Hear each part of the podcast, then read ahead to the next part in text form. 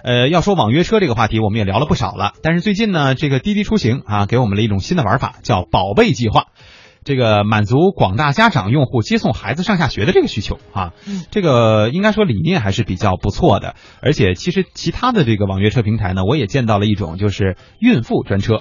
啊，就是只有孕妇能打，而且他这个司机啊，也都有一定的这个护理的这个常识，好像说，就还算是做的这个细分嘛，就跟我们一开始说做这个电商也好，做垂直领域也好哈，有这样的一种共同之处啊，并且呢，这个滴滴出行的宝贝计划呢，在上线之前，也进一步的向社会各界在征求意见。呃，滴滴方面表示说，这个举措呢是在给工作繁忙的家长提供一个安全和值得信赖的接送孩子的办法，帮他们解决今天因为工作忙没空接孩子的烦恼，或者是对于家里老人、爷爷奶奶接送孩子的担心。这说的呢，我觉得是不错哈，想法是不错。我觉得还是挺多这个。麻烦和隐患在的，对，关键就是他这最终的做法是孩子上车送给您送到家里，嗯，家里不还得有人等着吗？对，关键是这司机的资质，这就更是个问题了啊啊！他真的会把孩子送回家吗？呃，也应该会吧。就是是啊，我们希望的是应该会吧，但是真的会吗？是吧？我们也来听一听记者所做的这个调查啊。四月一号愚人节时，滴滴出行就在官方微博透露说，将推出接送孩子上下学的宝贝计划。不少人表示了支持，但也有人觉得这只是一个愚人节的玩笑。毕竟，目前移动出行市场上的产品更多解决的是成年人的即时出行需求，即使有预约功能，在调度方式上也很难满足接送孩子这样长期固定场景的需求。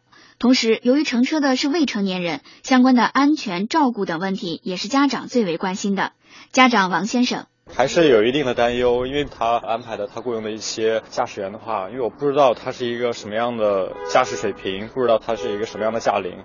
家长徐女士，孩子没有防御能力啊，没有那个自我保护的意识呀，这个安全还是第一个要担心的。根据滴滴出行此前透露的信息，平台已经重点考虑到家长们最关心的安全性问题。与普通的专车快车司机相比，宝贝计划的司机有着更为严格的门槛要求。滴滴出行公关经理王作义。严格筛选和滴滴深度长期合作的司机，个人信息清白无案底，公安机关备案，从业前的体检，十年以上的驾龄要求，价值十五万以上的车，严格的二次驾驶考试等等。记者了解到，这是目前国内首个针对孩子的接送服务。国外已有平台提供这样的服务。美国洛杉矶的一家公司为七至十七岁年龄段的孩子提供专职司机，负责接送上下学，并且刚刚获得了三百九十万美元的种子轮融资资金。此前的消息还显示，滴滴将定期组织司机接受培训。王作义。搏击术、教育学、儿童心理、急救等知识，嗯，保证学生用户的乘车体验以及预防路上突发的各种情况。为了保证车内的卫生情况，宝贝计划专车将强制一周洗三次车，车内将配备儿童纸巾、温水、儿童口罩、消毒液、保健箱等物品。当然，在儿童专车正式上线之前，这些都还只是设想。滴滴方面对于宝贝计划并没有透露过多信息，仅强调会为家长们提供最安全的司机服务。参与宝贝计划的车子上，滴滴专门配备了安全座椅，按照国际标准，强行要求十二岁以下的儿童乘车时必须坐安全座椅。另外，公司也为司机和乘客购买了价值一百二十万人民币的保险。互联网专车进入人们的视野已经有两年多时间了。随着专车快车的不断发展，人们的出行方式发生了深刻改变。如何在现有的基础上不断挖掘用户潜在的需求，扩充应用场景，越来越成为专车企业需要认真思考的问题。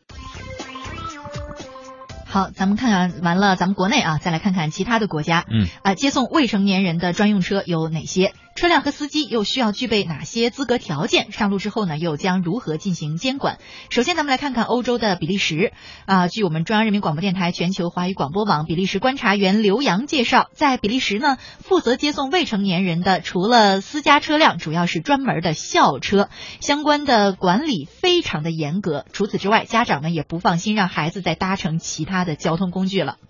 比利时是这样的，专门的这个校车呀，其实只在私人学校或者在欧盟国际学校里才提供，而且呢，也不是送到家的，需要在家附近的站点上下车。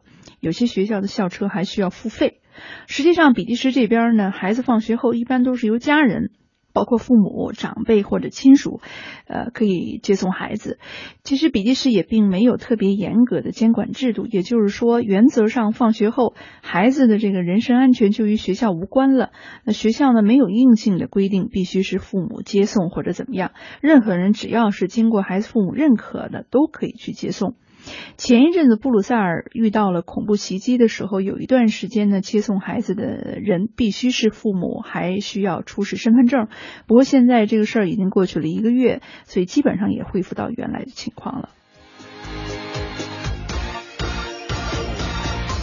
好，听完了比利时呢，我们再把目光转向日本啊。日本的观察员黄学清介绍说，日本的幼儿园基本上都有配校车，这些校车呢不仅安全有保障，而且呢外形非常的可爱，很受孩子们的欢迎。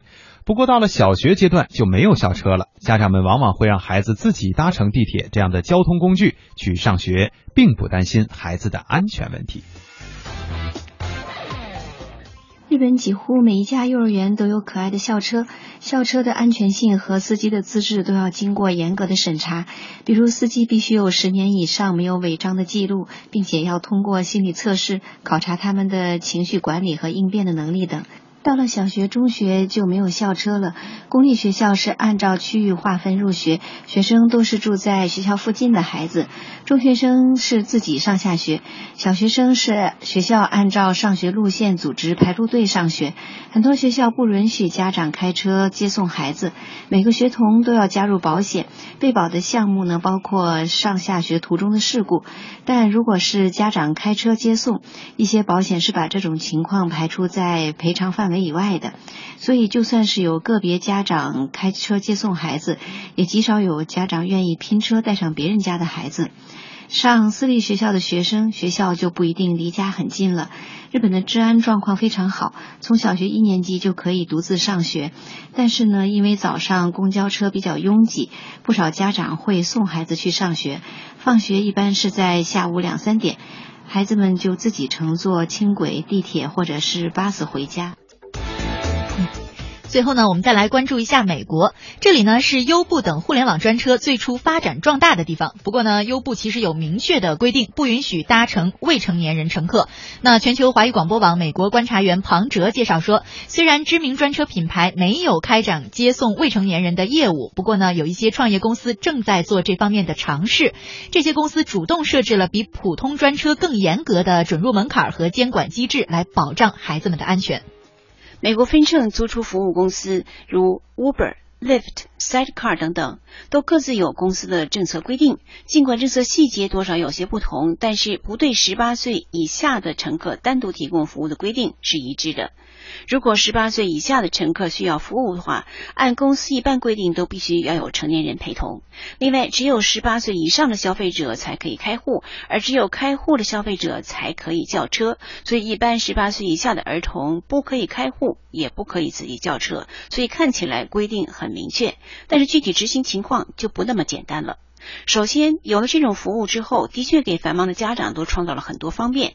无论是在开会还是在应酬，都可以只要用手机叫车，随时就可以把孩子送到文化补习班、舞蹈、钢琴课或者朋友家去玩。之后呢，再直接接回家。所以家长往往会叫车来接送自己的孩子。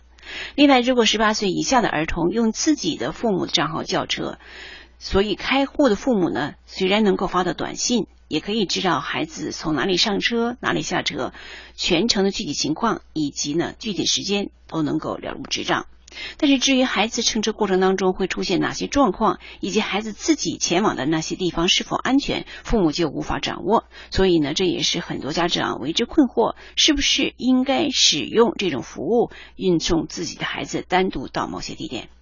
另外，对于出租汽车公司来说，生意虽然多了，但是责任也是非常的大。如果成年乘客捣蛋，司机可以把乘客请下车；但是孩子在车上闹事，司机就无法把孩子中途请下车了。